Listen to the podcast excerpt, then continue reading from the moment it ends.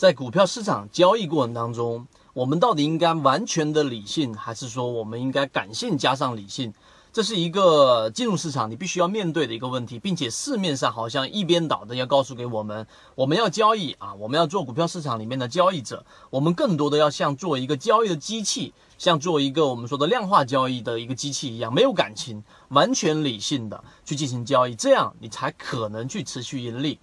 那么我们停下来问一下大家，你觉得这一种说法是对的吗？那么好。我们今天就给大大家讲一个我们自己认定的一个结论，就是实际上我们的这一个感性跟理性，你可以把它理解为感性，就是我们所说的情绪，它对于我们的交易是非常非常有帮助的。你需要做的是让这两个不同的部门，这两个不同的这一种。啊，这一种器官也好，部门也好，情绪也好，一个是情绪，一个是理性，你要让他们做好搭配，这样才能真正的去做好这个交易。那么现在我们分几个点来给各位去说一说，为什么我们会得出这样的一个结论。首先啊，我们的这个人脑的记忆，对于我们所说的情绪，大部分来说的记忆会远远优于你对于理性的和对于某一件事情的啊逻辑，整个记忆要清晰的多。这就是为什么说你有时候哎。你会突然之间觉得这一只个股的形态非常的符合你的交易，然后用南方的话就是说，哎，我的薪水来了，然后我就会大大笔的这一个资金买入进去，最终结果也真的是能够如同你预期的，是可以获到一定的收益，但之中有什么？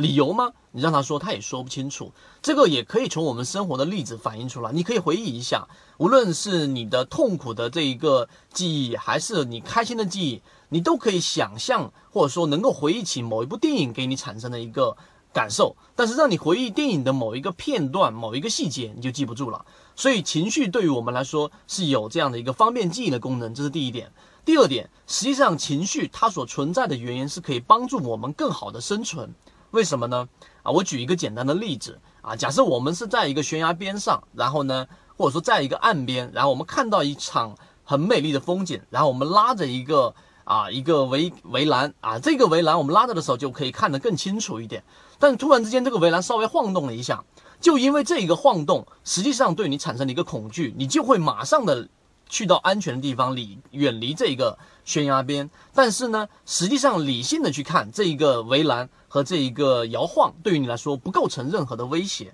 这说明什么？说明其实实际上我们的情绪所反映给我们的这一个，啊，对于恐惧、对于危险的远离，要远远的快于理性。这一种可以保证我们至少能够生存下来。这其实也是对于交易过程当中你要去理解的。当你发现整个市场哪里都不对劲了，当你发现连续的涨停板炸板了，当你发现这个市场的赚钱效率越来越低了，或者说你直接感受到这个市场没有什么赚钱效应的时候，你就应该干嘛呢？把仓位给空出来。这一种就是情绪啊，给我们最直接和最快速的一个反应，能够让你规避，能够让你避免出现大的一个风险和大的回撤。这个其实是没有太多的这一种。啊，逻辑跟理由的，也就是查理曼那个卡尼曼所说的“思考快与慢”里面的系统一。所以，对于情绪和理性的理解，我们认为从这两个点上可以告诉给大家，我们需要通过不断的练习和不断的构建我们的交易模型，让我们的感性认知跟我们的理性认知能够在不同的阶段出现它不同的权重，